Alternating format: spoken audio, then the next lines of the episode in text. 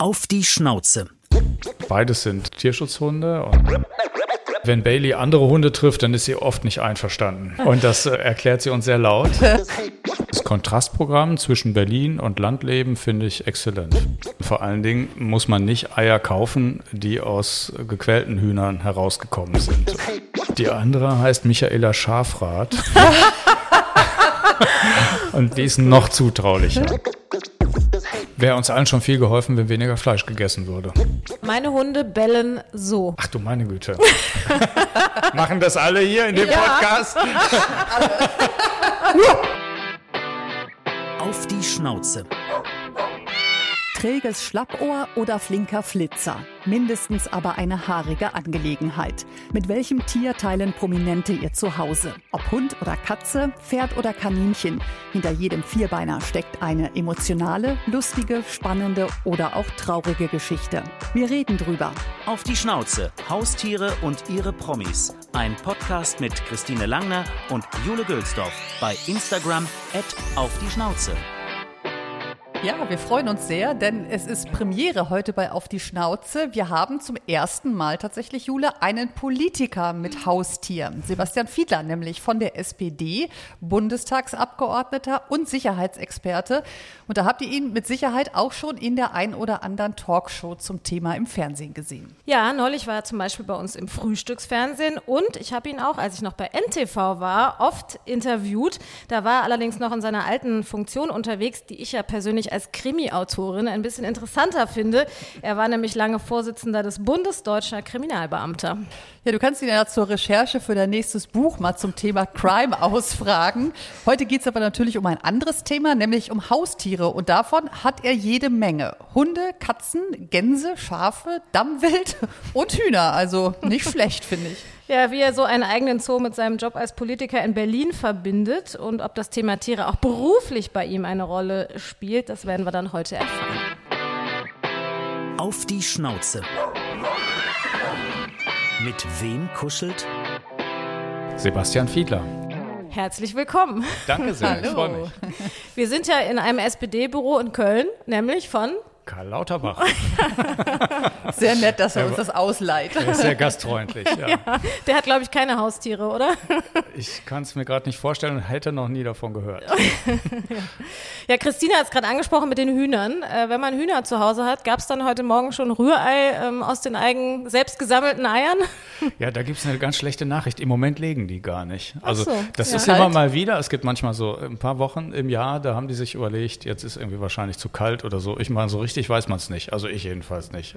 Und das Problem natürlich ist, mein Vater, der hatte auch eine Zeit Hühner. Es wurden allerdings immer weniger, weil die natürlich äh, nachts sehr gefährdet sind. Ne? Haben Ja. Sie die gut geschützt? Ja, eigentlich schon, aber trotzdem passiert es immer mal wieder. Also Es ist tatsächlich erst ein paar Tage her, dass äh, ich die Hühner morgens rausließ und eine Stunde später eins tot auf der Wiese lag. Ach, tagsüber auch. Ich dachte, sozusagen- die kommen immer, ja, wohl nachts kann man sie ja Ja, einsperren. es ist ne? Aber- eigentlich ein Fall für ein Krimi-Buch, weil es ist tatsächlich mir bis zum Ende ein Rätsel geblieben. Es hatte keine Verletzung und nichts. Also meine These war, dass, Also nicht der Fuchs. ne? Nee, meine These war hinterher, es könnte ein Schafskopf gewesen sein, der beim Kampf um das Hühnerfutter vielleicht das Huhn weggedotzt hat. Ah. Aber es bleibt im Nebel. Oder das Huhn hatte einfach einen Herzinfarkt vor Schreck vielleicht, weil irgendwas kam, Ja. was es Wir umgehauen hat. Michael Zockhaus hinzufügen. Was begeistert Sie denn an Hühnern? Weil immer mehr Leute haben ja tatsächlich Hühner. Das haben wir ja gerade schon gesagt. Also man hat frische Eier und vor allen Dingen muss man nicht Eier kaufen, die aus gequälten Hühnern herausgekommen sind. Und dass das so ist, das haben wir tatsächlich festgestellt, weil es gibt einen ganz tollen Verein, Rettet das Huhn e.V. Das hört sich so ein bisschen lustig an, ist aber gar nicht so lustig, weil man dann lernt, dass selbst Biohühner irgendwie nach einem Jahr geschlachtet werden, weil die dann nicht mehr so produktiv sind und das lohnt sich nicht mehr und rechnet sich nicht mehr. Und dann gibt es einen Verein, die kommen dann an irgendwelche Parkplätze, wo man sich mit denen verabredet. Dann zahlt man, spendet man pro Huhn so und so viel. Und dann stellt man fest, wie wenig Federn die haben, wie schlecht es denen geht, wie riesig die Eier sind, die die aus sich rausquetschen. Und wenn die dann so zu Hause sind und bei uns jetzt und auf der Wiese, dann sieht man, wie die von Woche zu Woche aufleben, mehr Federn kriegen und so und äh, sich des Lebens freuen. Total zutraulich übrigens sind, regelrecht zahm, ja. Das heißt, wie viele haben Sie? Es waren 27, jetzt sind Oh. es Jetzt doch 26.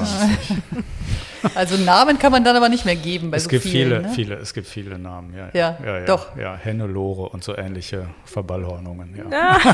Die erkennt man aber alle, da? Ja, ich erkenne nicht immer alle, nee. Aber es gibt doch welche, weil die sich auch selbst äh, vermehrt haben, dann, die erkennt man dann schon, weil die ganz äh, irre Farbzusammenstellungen haben.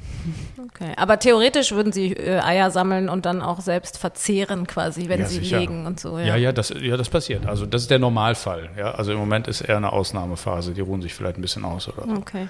Und jetzt gibt es auch noch Gänse, ne? Zwei? Zwei, genau. Wie verstehen die sich? Oder sind die getrennt irgendwo? Ja, das sind so ein bisschen so Wachgänse. Ne? Also äh, hinterm Haus ist noch so eine große Wiese und das machen die tatsächlich ganz vorzüglich und die verstehen sich gut mit den Schafen. Die bilden also eine Herde mit den Schafen. Ein kleiner Bauernhof da bei Ihnen. Ja, also nicht, äh, nicht, nicht gewerblich orientiert, Nee, nee, sondern, sondern es war beim Hauskauf halt eine Wiese dabei und irgendwann musste man natürlich feststellen, dass die wächst. Ja, so. und, und dann habe ich festgestellt, dass es im nahegelegenen Tierheim auch Schafe gibt, tatsächlich. Ja, also offenbar laufen aus irgendwelchen Herden immer mal wieder Schafe weg und dann landen die im Tierheim. So kam das. So haben dann die fünf Schafe, die haben tatsächlich alle auch äh, Namen, ja. Die, so kamen die dann auf die Wiese und die äh, bilden jetzt mit den beiden Gänsen eine Herde. Und die mähen in den Rasen So ist das sozusagen. wirklich. Ja, tatsächlich. Ja. Und man hat mit denen wirklich so nahezu nichts zu tun. Einmal im Jahr muss der Schäfer kommen und die scheren und ansonsten hat man nicht so richtig viel Arbeit mit Schafen. Aber es ist ja schon ungewöhnlich, so viele Tiere zu haben. Sind Sie mit Tieren aufgewachsen oder haben Sie Nee, jetzt sozusagen nicht. die Chance genutzt, Ja. weil es jetzt Kompensiere alles, ja. Ich hatte einen Wellensittich. ging? Nur einen? Ja. Weil ich hatte auch äh, Wellensittiche als Kind und in der Regel, die sterben ja auch ganz oft dann irgendwann, fallen von der Stange oder bei mir sind sie immer hinter das Regal geflogen Oh und irgendwie haben sich verflogen und so. Deshalb, äh, ich kenne Eltern, die dann immer heimlich die Wellensittiche austauschen, weil irgendwas passiert ist, damit die Kinder es nicht merken. Und hat das funktioniert bei Ihnen? Bei mir hat es tatsächlich, glaube ich, funktioniert. Zumindest erinnere ich mich nicht, dass ich irgendwie super traurig war, weil einer weg war. Ja, ich Aber hatte auch zwei. Wellensittiche. Rocky und Rambo erzähle ich immer gerne, hießen die, weil ich Sylvester Stallone-Fan war. Die waren so nervig. Die habe ich dann meiner Schwester geschenkt. Die waren zu laut. Aber bei Ihnen ist wahrscheinlich äh, also einiges los auf jeden Fall. Ist das irgendwie so eine Kompensation zur Politik oder gibt es da auch Ähnlichkeiten? Nee, nee, es war eher so, dass so eine Immobilie auftauchte und, und äh, bezahlbar war, die äh, halt total auf dem Land liegt. Und das war eigentlich so ein bisschen so der Anlass. Also, und wenn man so auf dem Land wohnt, dann fühlt man sich besser, wenn Hunde auf dem Grundstück äh, rumlaufen. Und das mit den Schafen habe ich gerade schon erzählt, wie das dann zustande kam. Und dann war halt eben auch noch so eine Offenscheune, sagt man, glaube ich, dazu. Äh, Die ist jetzt nicht mehr offen, logischerweise, seit die Hühner drin sind, aber die war halt da. Und dann bot sich halt die Gelegenheit, da Hühner noch äh, zu halten. Aber Und trotzdem, ich meine, so ja. diese Idylle, die man dann ja hat mit so vielen Tieren, ist das ein guter Ja. Ausgleich zum äh, stressigen Ja, Politiker? für mich schon. Ich finde schon. Ich finde schon. Also ich finde dieses Kontrastprogramm zwischen Berlin und Landleben finde ich exzellent, finde ich ganz gut. Wobei ich zugeben muss, dass sich das auch sehr stark verschiebt, weil die Zeiten, in denen ich dann zu Hause bin, sind jetzt nicht so riesig. Ne? Es sind dann immer die Wahlkreiswochen, wie man so sagt. Aber trotzdem sind die natürlich von vielen Terminen durchsetzt und umso mehr finde ich das erholsam, wenn man irgendwie so nahezu kein Auto hört und äh, tatsächlich buchstäblich morgens so die Vögel zwitschern hört, wenn man aufsteht. Und wer kümmert sich dann? Wie geht das dann, wenn sie äh, weg sind? Naja, also das ist so eine gemischt Organisation tatsächlich. Also in der Regel sind entweder meine Frau oder ich zu Hause. Wir haben aber auch ganz tolle Nachbarn, weil auf diesem Hof mehrere Parteien wohnen. Die haben sich jetzt zum Beispiel in der letzten Woche um die Hühner gekümmert, haben die morgens rein und abends, also haben quasi Schließer gemacht für die Hühner. Das Und dürfen dann geklappt. theoretisch die Eier auch benutzen, wenn sie Selbstverständlich, da ja. sind? ja allerdings, haben, Benutzen ist gut. Essen, erst essen. All- Allerdings haben die sogar auch eigene Hühner noch. Ach ja. so, Also okay. insofern sind sie auch Hühner erfahren. Ja. Und, die, und die Hunde müssen äh, tatsächlich dann hin und wieder, so sind sie jetzt auch gerade aktuell noch in Hundehotel oder wie wir mal sagen, Hundewellness. Und die Hunde und die Hühner, verstehen die sich? Das möchte ich nicht testen. Also ich glaube, der Benji, der würde den ganzen Tag nur vor dem äh, abgezäunten Bereich da stehen. Das machen die aber nicht. Nee, das ist wirklich unterschiedlich. Die Bailey, das ist die Hündin, die äh, tut denen tatsächlich nichts. Im Gegenteil, es war mal ein Huhn auf den Hof gelaufen und dann hat sie äh, ganz vorsichtig mit der Schnauze das Huhn wieder so in Richtung Stall gestupst. Hütehund Das war wahnsinnig quasi. niedlich, in der Tat, in der Tat. Hälfte Kangal, ja. Wir waren mal in so einem Bio-Hotel in der Eifel ähm, übers Wochenende und das Erste, was Benjis Freund gemacht hat, sich so ein Huhn zu schnappen. Tatsächlich. Wirklich? Wir waren das ganze Wochenende nicht mehr gern gesehen. Ja, man muss ja aufpassen. Ne? Also die. Ja. Ja, das mögen die dann zu Recht nicht so. Ja, ja. Wobei eigentlich sagt man doch, dass die Hunde äh, das Rudel dann irgendwann auf, also ins Rudel aufnehmen. Weiß nicht, wenn sie sie dann immer sehen, eigentlich müsste das dann zum Rudel gehören, aber Ja, man das weiß es nicht. Wäre wahrscheinlich eine längere Einarbeitungsphase. Würde ein paar Hühner. Womöglich mit Schwund. genau.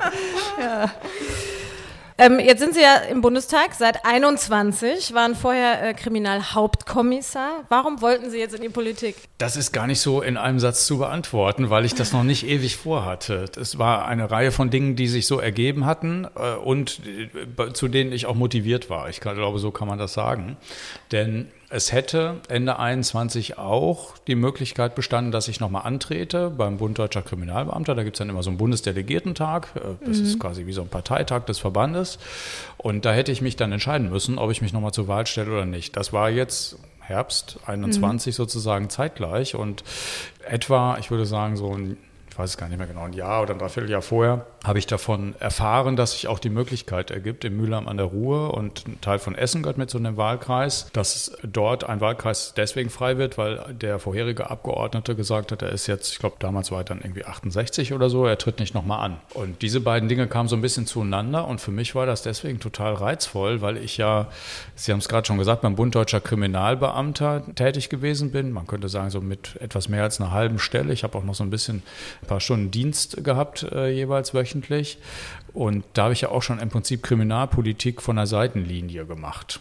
Und hatte ja sehr viele Berührungspunkte zum Landtag in Nordrhein-Westfalen und zum Bundestag an vielen Stellen. Und daher hatte ich so ein bisschen natürlich äh, den Geschmack äh, schon mal bemerkt und habe gedacht, das wäre irgendwie cool, wenn ich jetzt äh, die Gelegenheit hätte, an den Dingen, an denen ich vorher gearbeitet habe, jetzt tatsächlich im Parlament zu arbeiten. Wobei das zu dem Zeitpunkt alles nicht klar war. Ich erinnere noch mal dran, als ich mich dann entschieden habe, stand die SPD bei 13 Prozent. Ja, Das war jetzt okay. also irgendwie nicht unbedingt jederzeit klar, dass das wie von alleine funktioniert. So war es nicht. Und was ist das Schöne an Politik für Sie?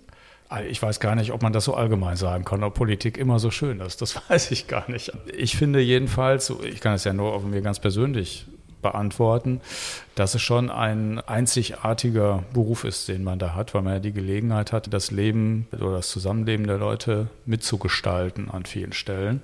Und das ist natürlich jetzt in so Krisenzeiten nochmal besonders herausfordernd. Aber ich glaube, das ist so die Hauptmotivation. Und Aber dann- ich stelle mir ja. immer vor, dass man davon nicht so gut die Themen so im Büro lassen kann letztlich, ne? Weil wenn man gerade irgendwas erreichen will und kommt nicht weiter, ich stelle mir das auch sehr kräftezehrend so für einen privat letztlich dann auch vor. Ne? Ist das so? Nimmt man viel mit? Ja, also ich finde, es gibt immer einen Unterschied zwischen viel Arbeiten und Stress.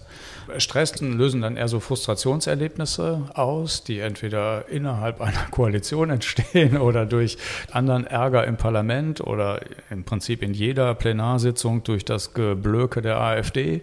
Also das sind so eher so Momente, die so Ärger auslösen.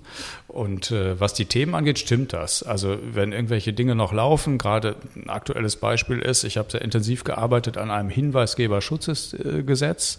Das kennen Journalistinnen und Journalisten natürlich auch, weil es enge Bezüge dazu gibt. Und da haben wir wirklich viel Arbeit reingesteckt in der Ampelkoalition. Und jetzt hat ja bekanntermaßen die Union das im Bundesrat gestoppt, das Ding, aus völlig hanebüchenden Gründen tatsächlich. Das sind so Sachen, die, da könnte ich mich jeden Tag wieder drüber ärgern und wir wissen jetzt noch immer nicht, wie das hinten raus dann ausgeht. Also das sind so Beispiele, Ja. an denen kann man das festmachen. Aber es ist ja schon auch, weil wir in einem Tierpodcast sind, können wir mal ein Tierbild bemühen, ein Haifischbecken. Ja. Haben Sie sich das so gut schlimm. überlegt? Nee, ich finde, ja, es ist tatsächlich nicht. Also ich habe diese Stories äh, natürlich gehört und es gibt ja ein Buch, in dem so Episoden aufgeschrieben sind von äh, Politikern, was die dann alles so erleben, wenn sie ins Hotel gehen oder so. Ähm, das habe ich bisher, Gott sei Dank, noch nicht so erlebt. Ne? Also natürlich gibt es äh, Konkurrenzsituationen und Kandidaturen, die irgendwie äh, dann eine Rolle spielen, aber, aber so richtig schmutzige Dinge, toi, toi, toi. Ja, ist sind ja auch noch nicht so lang, ne? ja, genau. Vielleicht liegt es auch daran, sind wir bisher noch nicht so untergekommen. Ich muss es wirklich sagen, das ist auch nicht geheuchelt, aber bisher ist das Gegenteil der Fall. Ich habe unheimlich tolle Leute kennengelernt. Also sowohl in der Fraktion als auch in den jeweiligen Teams der Mitarbeiterinnen und Mitarbeiter. Ähm, ganz komisch. Das liegt auch ein bisschen daran, dass die SPD-Fraktion zeichnet sich ja dadurch aus, dass über die Hälfte neu ist. Und die ist so krass divers. Wir hatten also eine Vorstellungsrunde, als wir ganz neu waren, wo ich erst dachte, wie geht das denn? Als Rolf Mützenich sagte, jeder möge sich eine Minute vorstellen. Da habe ich gedacht, das geht nie bei Politikern, dass die nur eine Minute reden. Aber es hat funktioniert tatsächlich. Und hinterher dachte ich, wow, das ist ja krass. Also wir hatten ganz krasse Geflüchteten-Geschichten und haben festgestellt, jemand, der nach Deutschland geflüchtet war, dessen Anwalt sitzt mit ihm jetzt in der Fraktion. Wir haben quasi alle Berufsgruppen bis zum Neurochirurgen irgendwie in den eigenen Reihen sitzen, alle Altersgruppen, Gender und so weiter, alles dabei. Und das fühlt sich irgendwie schon cool an, finde ich. Und das überlagert ganz krass, finde ich, äh, so Einzelsituationen, wo es mal irgendwie Konkurrenz so.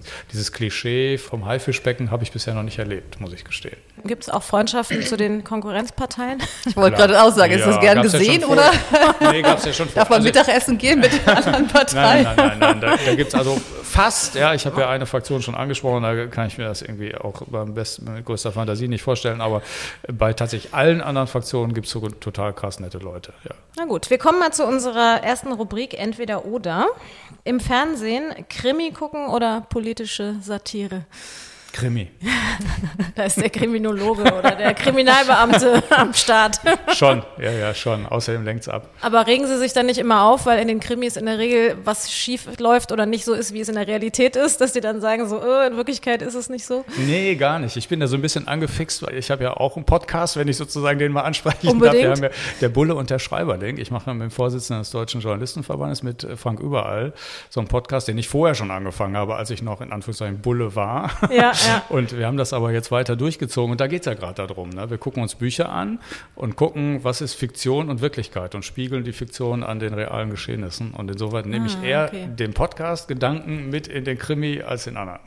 Und wie fand Herr Überall das dann, dass Sie jetzt SPD sind und nicht das mal der Bulle? Das wusste der schon ewig. Das wusste der schon ewig. Er kommt drauf klar. Okay, kommt mit klar. Sehr gut. Klassisch Zeitung lesen oder online informieren? Zeitung online, um ehrlich zu sein. Ja, also ich habe einen Haufen Zeitungen abonniert tatsächlich und das ist ein bisschen auch Pflichtlektüre und mischt sich dann mit, ein bisschen mit Artikeln, die ich dann interessant finde. Also ich habe so ein paar, ich muss jetzt nicht alle aufzählen, also die ich so mhm. standardmäßig irgendwie mir angucke, aber online. Jetzt sind Sie ja viel in Talkshows zu Gast. Lanz oder Maischberger? Das ist gemein. aber eindeutig Lanz. und ich will das auch begründen, weil man da mehr Zeit hat. Also ich muss auch noch einschränkend sagen, auf dem ersten Stuhl habe ich bisher noch nie gesessen. Das ist natürlich ein bisschen angenehmer. Das ist ja der, wo man dann ins Kreuzfeuer gerät, also in mhm. sein Kreuzfeuer. Ähm, da habe ich bisher noch nicht gesessen, weil ich immer selbst in der Zeit, ich glaube, ich war zweimal da, seit ich im Deutschen Bundestag bin, also nach dem Rollenwechsel. Und trotzdem habe ich immer noch so ein bisschen so einen Expertenhauch äh, offenbar und habe dann immer noch äh, so Fachthemen und viel mehr Zeit. Ja. Also in den anderen äh, mhm. Talkshows, auch wenn ich das als Beobachter mir anschaue, ist die Zeit, in der man Gelegenheit hat, über ein Thema zu reden, halt relativ kurz oder durchbrochen, wie bei Marbert Illner zum Beispiel, in dem Einwände und äh, Diskussionen, kontroverse Diskussionen dann auftauchen.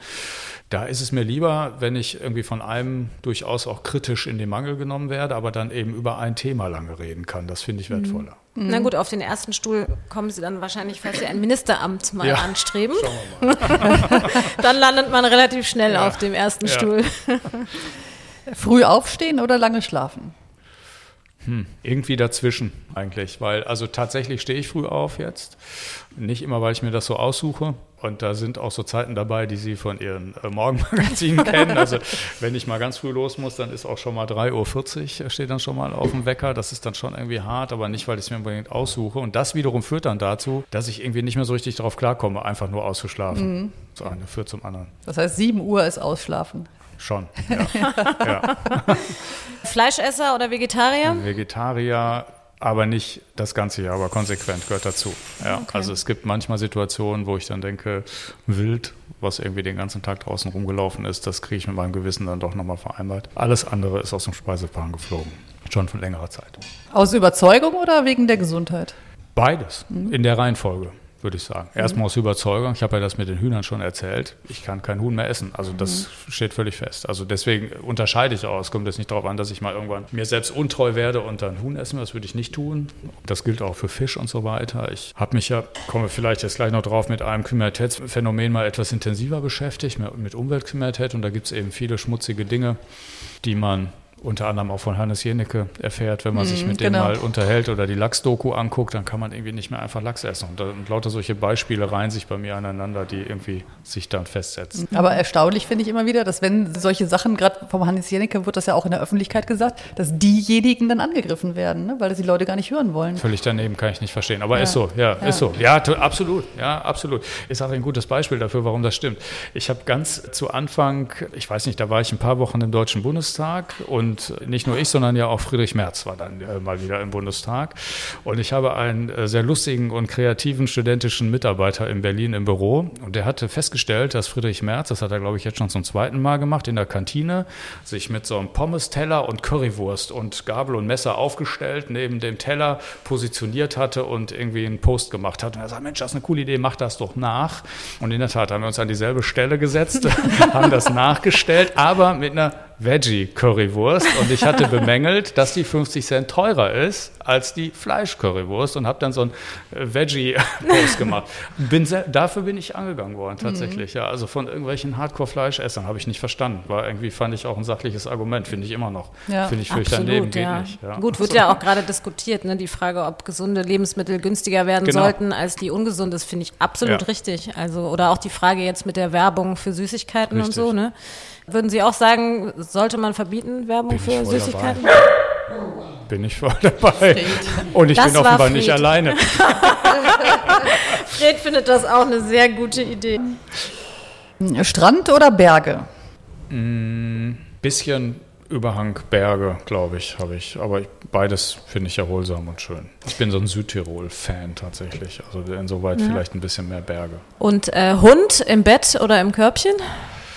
Ich fände es eigentlich richtig im Körbchen, aber die Hündin taucht immer wieder auf. Äh, Selbst, selbst nach dem Einschlafen wartet sie dann bis 2 Uhr nachts, also vermutlich, und dann morgens liegt sie da.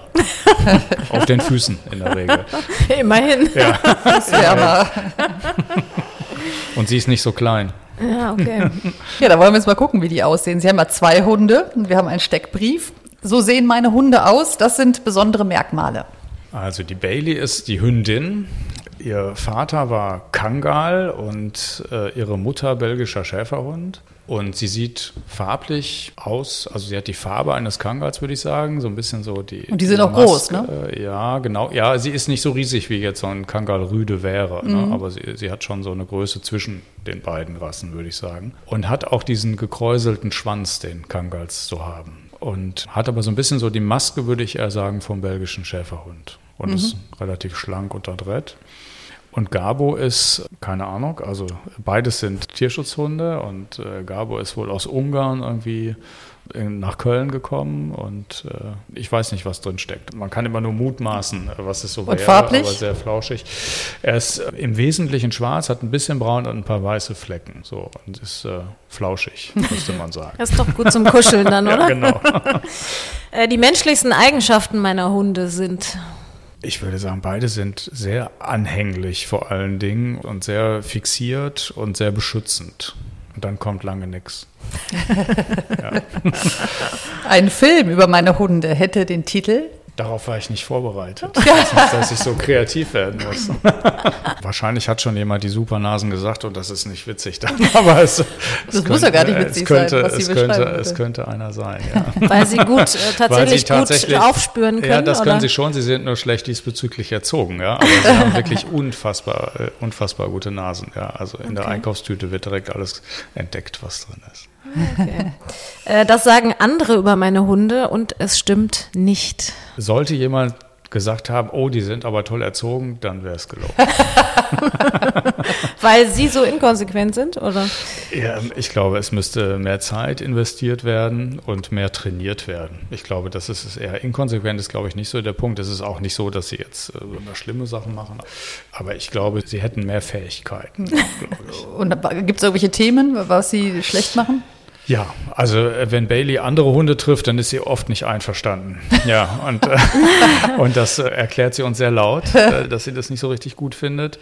Was ein bisschen paradox ist, und ich weiß nicht, ob Herr Rütter zuhört, er könnte es vielleicht erklären, aber im Hundehotel ist es überhaupt nicht so. Es ja. ist also nur ein reines Leinenverhalten. Das ist ganz krass und das steckt diametral, also passt überhaupt nicht zueinander. Im mhm. Hundehotel geht sie sofort los und spielt mit allen anderen Hunden, findet das total großartig an der Leine eine ist ein anderer Hund. Ja. Wahrscheinlich gibt es eine Erklärung dafür, die ich nicht kenne. Ich glaube, es ist dann doch ein Autoritätsproblem.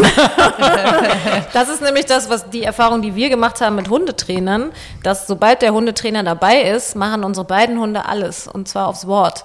Unfassbar. So. Und wenn die aber Wie dann nicht der? mehr dabei sind, äh, unter anderem der aus der Hundepension, und die sagen dann immer zu uns, ihr tretet nicht autoritär genug auf. Die haben halt selber das Gefühl, sie müssen der Chef sein und wir mhm. sind es leider nicht. und das ist halt oft im Hundehotel auch so, ne? Weil ja. die müssen ja die, das Rudel da zusammenhalten, die können sich auch nicht erlauben, dass da einer den anderen angeht und dann wird da durchgegriffen. Ja. Also. Wobei man auch sagen muss, es ist zu Hause ja auch schwieriger, ne? wenn der Hund mit ins Bett darf und die Füße wärmt ja. und dann muss man draußen, kann man ihm dann vielleicht die Autorität auch ein bisschen schlechter vermitteln. also, das geben die Trainer ja auch immer zu. Ne? also meine Tochter hat sich im Kindergarten auch immer super benommen. also. Die witzigsten Macken meiner Hunde. Baileys witzigste Macke ist, dass sie Schubladen öffnen kann. Und zwar sehr hm. gut. Ja. In jeder Höhe. Also Türen sowieso. Das hat sie mal irgendwann zufällig äh, in Südtirol herausbekommen, wie das so geht und ist aus Versehen an die Türklinke gesprungen. Und das ist ihr zweimal passiert. Seitdem wusste sie, wie man Türen auch aufmacht, ohne sie zu beschädigen. Und mit Schubladen kann sie das ganz wunderbar. Sie kann also die Pfote an den Riegel tun und zieht die regelrecht vor, um dann zu schauen, was drin ist. Ja. Das ist an einer Stelle ärgerlich, weil es gibt auch so einen äh, Mülleimer, den man so wie eine Schublade nach vorne zieht. Und wenn da so Reste von Dosen oder von Futter oder so drin sind, dann hat sie ganz viel Interesse an den Dingen, die eigentlich in den gelben Sack gehören, ja? um das dann nochmal von innen zu reinigen und zu zerfetzen und das dann in, äh, auf den Boden zu verlegen. Aber es wurde noch keine, weiß ich nicht, Süßigkeiten-Schublade geöffnet oder so, nee, weil nee, da kann es nee, dann ja auch mal gefährlich werden, wenn die so Schokolade da nein, liegt nein. oder so. Die befindet sich deswegen da auch in hohen Höhen. so, jetzt dürfen Sie sich mal ausprobieren. Äh, meine Hunde bellen so. Ach du meine Güte. Machen das alle hier in dem ja. Podcast? so wahrscheinlich. Macht, wird die Bailey, sie bellt nämlich sehr hoch, sie kann aber zwei Töne. Wenn sie einen Vogel anbellt, viel höher als ah, äh, sonst. Okay. Ja. Ach, das war doch nicht so schlecht. Ja, Gabo, will ich auch noch hören. Gabo kann ich gar nicht so gut. Ich glaube, Gabo kann ich knurren. Die liegen also mehr die hohen Stimmen. das Knurren kann ich vielleicht da besser. Ja. Sie kommen ja beide aus dem Tierschutz, haben Sie gesagt. War ja. das wichtig? Also ja. nicht zum Züchter zu gehen, sondern lieber einen zu retten? Ja, Sie kommen beide aus Köln. Da gibt es ja ein riesengroßes Tierheim, was hin und wieder, glaube ich, auch im WDR auftaucht, im äh, Fernsehen. Und äh, da haben wir uns tatsächlich regelrecht beraten lassen. Da gibt es ja, ich glaube, deutlich über 100 Hunde. Und dann kann man ja auf den Internetseiten schon sehen, was für tolle Tiere oder schlimme Schicksale es da gibt. Und keine Ahnung, ich wäre jetzt nicht unbedingt auf die Idee gekommen, zum Züchter zu gehen, wenn denn da so tolle Hunde eben sind. Und wir sind da auch super beraten worden, weil es ja im Prinzip so ein bisschen darum ging, dass sie auf der einen Seite tatsächlich auch aufpassen sollen aufs Grundstück. Das mhm. klappt ausgezeichnet. Diesbezüglich sind wir echt gut beraten worden, das muss ich schon sagen. Und äh, auf der anderen Seite sollten sie natürlich auch verträglich sein und nicht äh, so gefährlich. Also auch solche Hunde gibt es ja leider Gottes, die dann irgendwie auch nicht schlecht vermittelt werden können. Nee, das finde ich schon absolut unterstützenswert. Und kamen die beide zusammen oder nacheinander? Nee, nee, nee, nacheinander. Eigentlich sollte nur Gabo erst kommen, aber dann wurde ein Foto entdeckt von Bailey und dann konnte die da nicht bleiben. Ah, ins Foto verliebt Sie hatte sozusagen. einen Tierheimblick. Oh. Ja, den kann sie immer noch. Ja, wir haben es ja schon gesagt, Sie waren Kriminalhauptkommissar. Hatten Sie da auch mit Spürhunden zu tun? Ich hatte ganz, ganz, ganz zu Beginn zumindest Diensthunde kennengelernt, weil ich habe 1993 mein Abitur gemacht und damals war der Weg, wenn man zur Polizei wollte, noch so, dass man erst eine Ausbildung machen musste. Und die habe ich in Schloss Holte Stukenbrock gemacht. In der Senne liegt das, in der Nähe von Bielefeld, Paderborn, die Ecke. Und äh, dort befindet sich für Nordrhein-Westfalen die Schule für Diensthunde. Übrigens auch Welpen, belgische Schäferhunde, gibt es dort äh, eine Zucht. Und dort konnten wir dann als Polizeischüler immer mal wieder das ein oder andere mitbekommen. Und das fand ich schon immer ganz faszinierend. Also das Training anschauen, Manchmal gab es auch entsprechende Vorführungen, ja, also wie die Schutzhundeausbildung funktioniert. Und es gab damals noch etwas, das so ein bisschen kriminalistisch aus der Mode gekommen ist. Das finde ich relativ schade, nämlich ein Geruchsspurenvergleich. Hunde können wahnsinnig gut riechen, das wissen wir alle, aber sie können eben auch Dinge einander zuordnen und das können sie auch dann tun, wenn wir als Menschen denken, wir hätten die Gerüche alle entfernt. Dort hat man dann Experimente gemacht, wenn man jetzt zum Beispiel als Täter ein Messer in der Hand gehabt hätte und wollte das in der Spülmaschine reinigen, stellte man fest, dass die Hunde das immer noch hinterher zuordnen können, wer es in der Hand gehabt. Ach krass. Und dererlei Übungen wurden dann da gemacht. Das fand ich schon immer faszinierend. Und ich habe dann später im Dienst auch immer gerne dann zugeguckt, wenn mal Autos nach äh, Rauschgift äh, durchsucht worden sind oder ähnliches. Fand ich schon immer faszinierend. Und wie lang geht das mit dem Geruch? Das, da muss man den Täter aber oder den Verdächtigen Ewig. relativ schnell anbringen Nee, oder geht das lange? Sehr, sehr Echt? lange. Es gibt mal, das weiß ich nicht mehr, das liegt äh, in meinem Gedächtnis zu weit hinten, aber man hat äh, mal Experimente gemacht und tatsächlich äh, Dinge mal auch eingebuddelt in Tüten und so ganz lange aufbewahrt und das ist, äh, diese Großmoleküle halten unheimlich gut. Und ist das rassenabhängig oder kann das jede Rasse lernen? Na, Wissen generell sind ja Hunde Ja. Mhm. unterschiedlich kompetent, was ihre Fähigkeiten angeht. Und dort waren es meiner Erinnerung nach belgische Schäferhunde auch, die das gemacht haben, aber nicht ausschließlich. Mhm. nee, es gibt schon durchaus auch, wir wissen das ja von diesem sogenannten Mantrailing, dass auch da andere Rassen, die sonst vielleicht nicht die allersportlichsten werden oder nicht unbedingt die besten Schutzhunde, die dann in diesen Fragen besser Mhm. sind. Oder Bargeld, Spürhunde. Es gibt ja ganz unterschiedlich kompetente Rassen da, Spezialisten sozusagen. Mhm. Aber dass sie ihre eigenen Hunde ausbilden und in die Hundestaffel gehen, war jetzt Da keine fehlt Option. einfach die Zeit. Also ich glaube, ich glaube insbesondere Bailey äh, wäre außerordentlich gut geeignet. Ja, also äh, weil sie wirklich eine unglaublich fantastische Nase hat. Das kann man wirklich merken. Da sind wir übrigens gleicher Abi-Jahrgang. Tatsächlich. Ja. Ja. Haben Sie noch Kontakt Ja. zu Ich Schulfreunden? hab, wenn wir gleiche Abi-Jahrgang sind und rechnen weiter, stellen wir fest, 30 Jahre steht an. Und Genau. tatsächlich, Anfang September habe ich meinem ganzen Büroteam gesagt, es gibt diesen einen Samstag, da ist mir völlig egal, was passiert, weil ich es tatsächlich bisher hingekriegt habe. Wir haben nach einem Jahr Abi-Treffen gehabt, dann immer alle fünf Jahre. Und es ist mir wirklich gelungen, bisher jedes Mal da zu sein. Und ich freue mich echt, manche nochmal wieder zu sehen. Ja, ich finde das auch sehr witzig. Wobei die traurige Nachricht ist, sie sind nicht mehr alle da. Also das muss man tatsächlich auch sagen. Aber das wird dann ja spannend Mhm. auf jeden Fall zu gucken, was aus den Leuten geworden ist. Absolut. Wollten Sie denn eigentlich immer schon zur Polizei? War das so der klassische Kinderwunsch, den Nee. viele Kinder ja haben? Nee, das ist erst kurz vorm Abi irgendwann tatsächlich entstanden bei mir. Und ich habe irgendwie so ein paar Abwägungen damals äh, gehabt. Es- Die Alternative wäre natürlich irgendwie Bundeswehr oder Zivildienst gewesen. Und es gab die günstige Situation, dass wenn man zur Polizei ging, dann musste man weder zur Bundeswehr, sondern Zivildienst machen, sondern konnte dann direkt anfangen.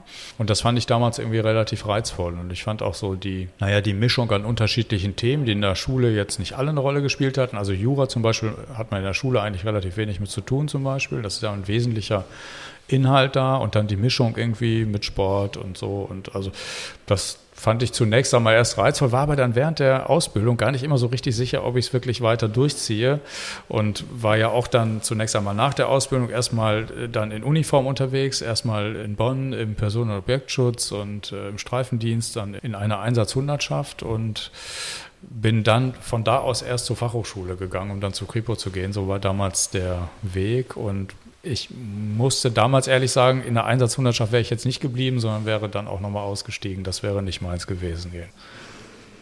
Aber Kripo ist ja schon ganz spannend. Ich so als Krimi-Autorin. Ja, genau. Ja, das kann ich bestätigen. Ich bin ja jetzt nicht in einem Bereich gewesen, wo äh, so viel Blut fließt. Ja.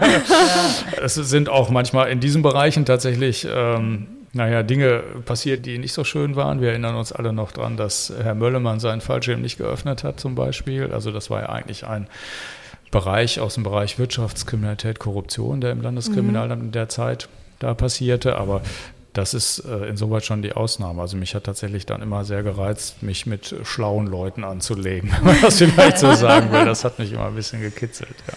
Ja, spannendes Berufsfeld. Und ein bisschen von dem können Sie ja jetzt auch in der Politik wieder mit, mit einfließen lassen. Viel sogar, viel, ja. Das ist ja jetzt auch nicht unbedingt Standard. Das muss man vielleicht auch den Leuten so ein bisschen erklären. Es ist ja natürlich nicht bei all meinen Kolleginnen und Kollegen so, dass die in einem Beruf gearbeitet haben und in demselben jetzt die Politikfelder bedienen. Insoweit ist das bei mir echt eine glückliche Fügung, weil ich jetzt auch im Innen- und Rechtsausschuss eigentlich fast nur Themen habe, mit denen ich mich vorher befasst habe. Also internationale Rauschgiftkriminalität, äh, um jetzt mal ein so ein Beispiel zu nehmen, das sind so Dinge, mit denen ich mich vorher befasst habe. Und insoweit macht es doppelt Spaß.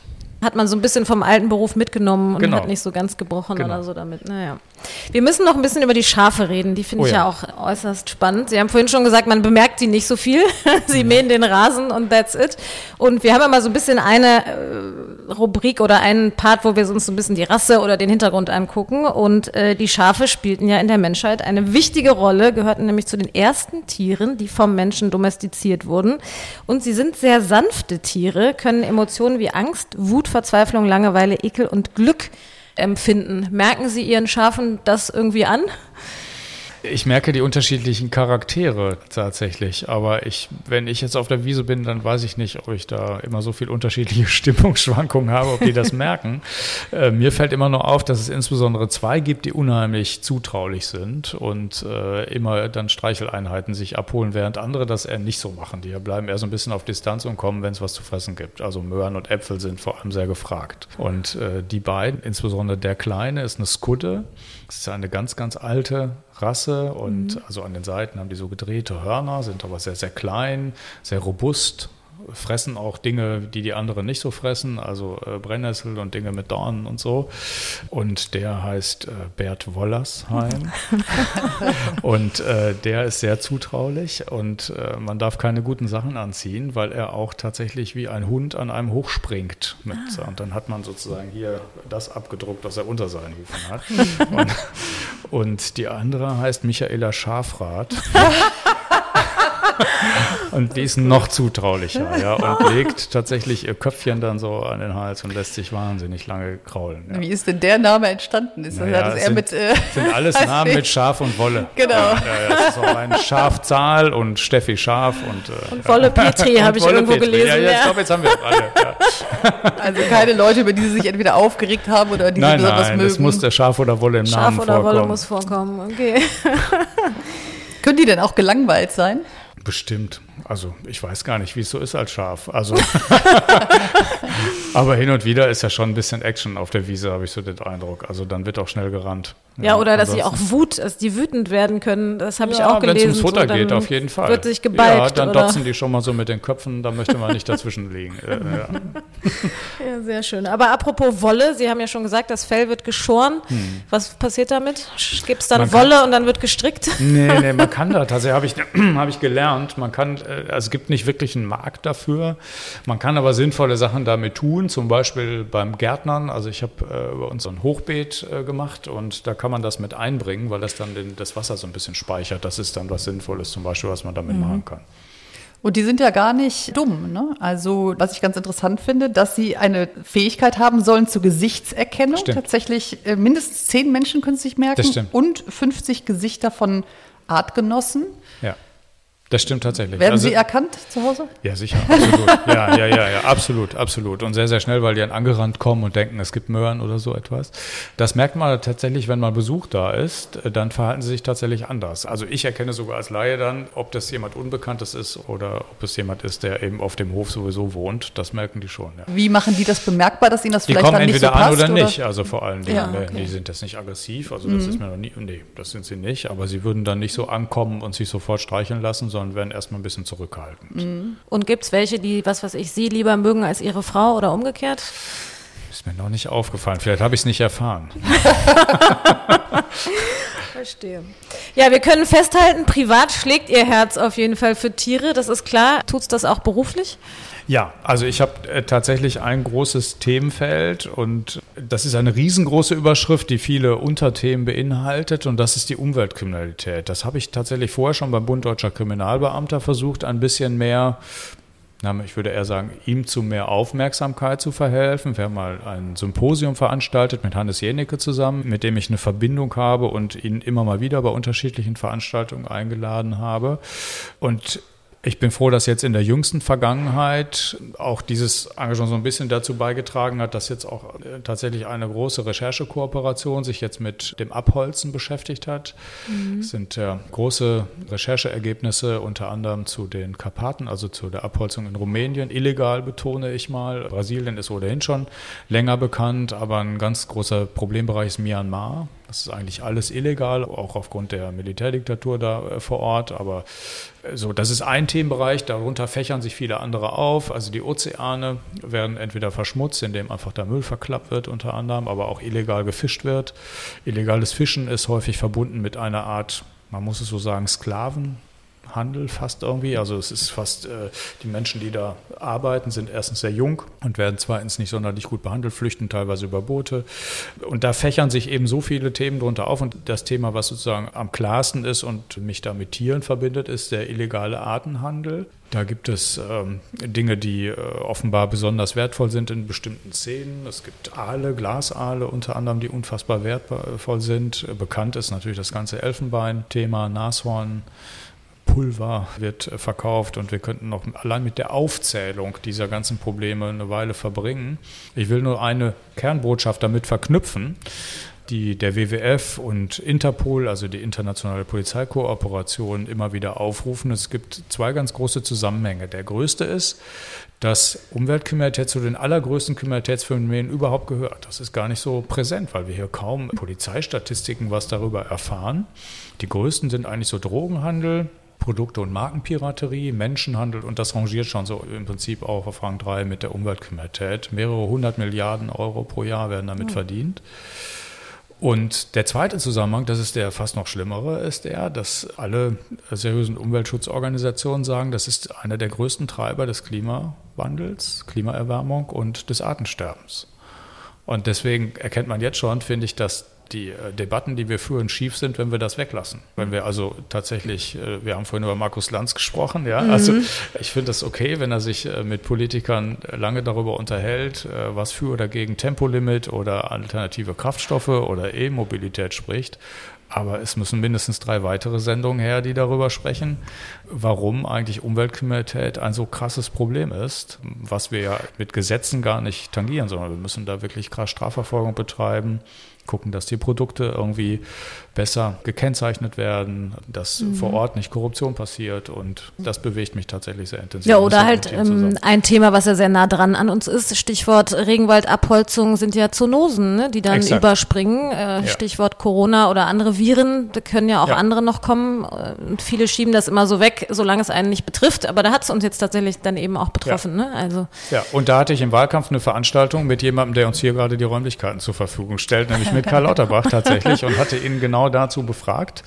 Und er hat ganz exzellent, so wie ich das natürlich jetzt nicht könnte, wirklich auch hergeleitet, was das eine mit dem anderen zu tun hat, weil die Menschen immer tiefer vordringen da in den Regenwald, gibt es in der Tat den direkten Zusammenhang zwischen Pandemien, also über Zoonosen und der illegalen Abholzung. Aber generell ähm, ist das Thema Tiere, das finde ich immer so interessant. Also selbst wenn man wie wir ja schon sehr viel mitkriegt, weil wir in den Nachrichten sind, und das Tierbewusstsein ja durchaus da ist, geht das alles wahnsinnig langsam. Ne? Stichwort Tiertransporte. Stimmt. Und so als Außenstehender fragt man sich, warum ist das so? Hm. Ist das so, dass sich am Ende, sage ich mal, Politiker doch nicht genug dafür einsetzen, weil sie dann irgendwo auf eine Lobby stoßen und gegen die sie nicht ankommen? Könnte man so sagen? Oder hat das. Mir ist sie noch nicht begegnet. Das hat ein bisschen mit Agenda-Setting zu tun. Das ist eher meine Wahrnehmung jetzt nach etwas über einem Jahr.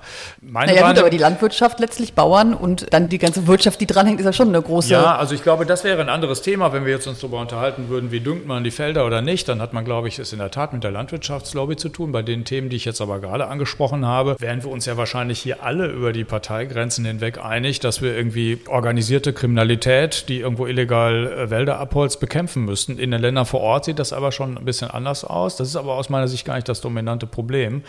Das dominante Problem hat mit unser beider Berufen zu tun, finde ich.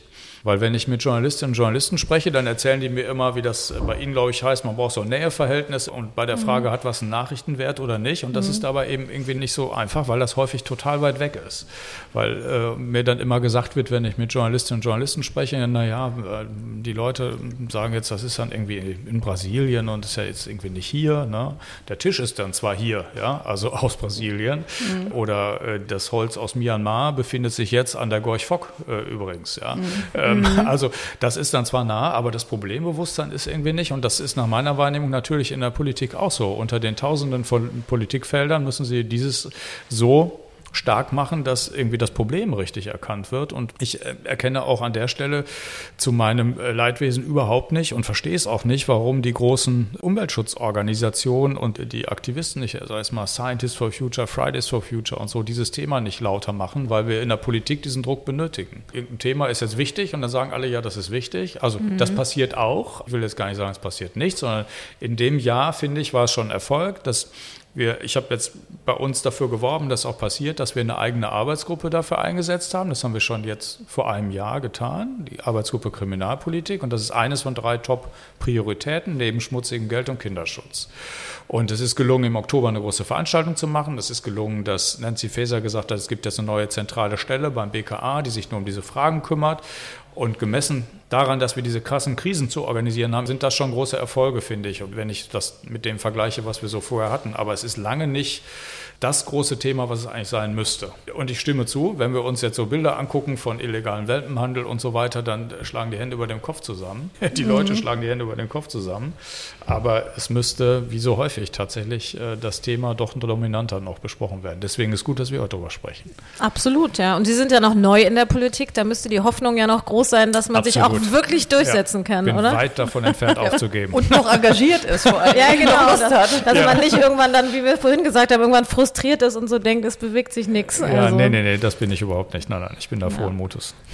Kommen wir zu unserer letzten äh, Rubrik, Sätze vervollständigen. Wenn ich mich nur noch für ein Thema in der Politik einsetzen dürfte, dann wäre das. Schmutziges Geld, das ist das übergreifende Thema und wenn wir das in den Griff kriegen, haben wir viele andere mit. Wenn es um Rechte und Pflichten im Zusammenhang mit Tieren geht, dann wäre uns allen schon viel geholfen, wenn weniger Fleisch gegessen würde. Dann hätten wir sehr viel mehr Tierwohl erreicht. Meine Familie und ich stammen aus dem Ruhrgebiet, das merkt man, weil wenn ich länger mit Leuten aus dem Ruhrgebiet rede, nur noch Hömmer und was ist das denn, sie dann hören werden. Das haben Sie jetzt aber im Podcast hier vermieden. Ich mag ja immer ein bisschen Dialekt.